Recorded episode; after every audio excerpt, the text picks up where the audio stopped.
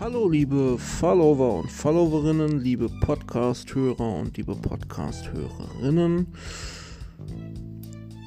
Ich wollte euch ein frohes, neues und schönes Jahr 2022 wünschen und freue mich, wenn ihr auch weiterhin auf diesem Kanal hier mir treu bleibt und mal hört, was ich so zu aktuellen Theaterthemen oder Schauspielthemen oder was mich so beschäftigt, äh, ja, dran bleibt.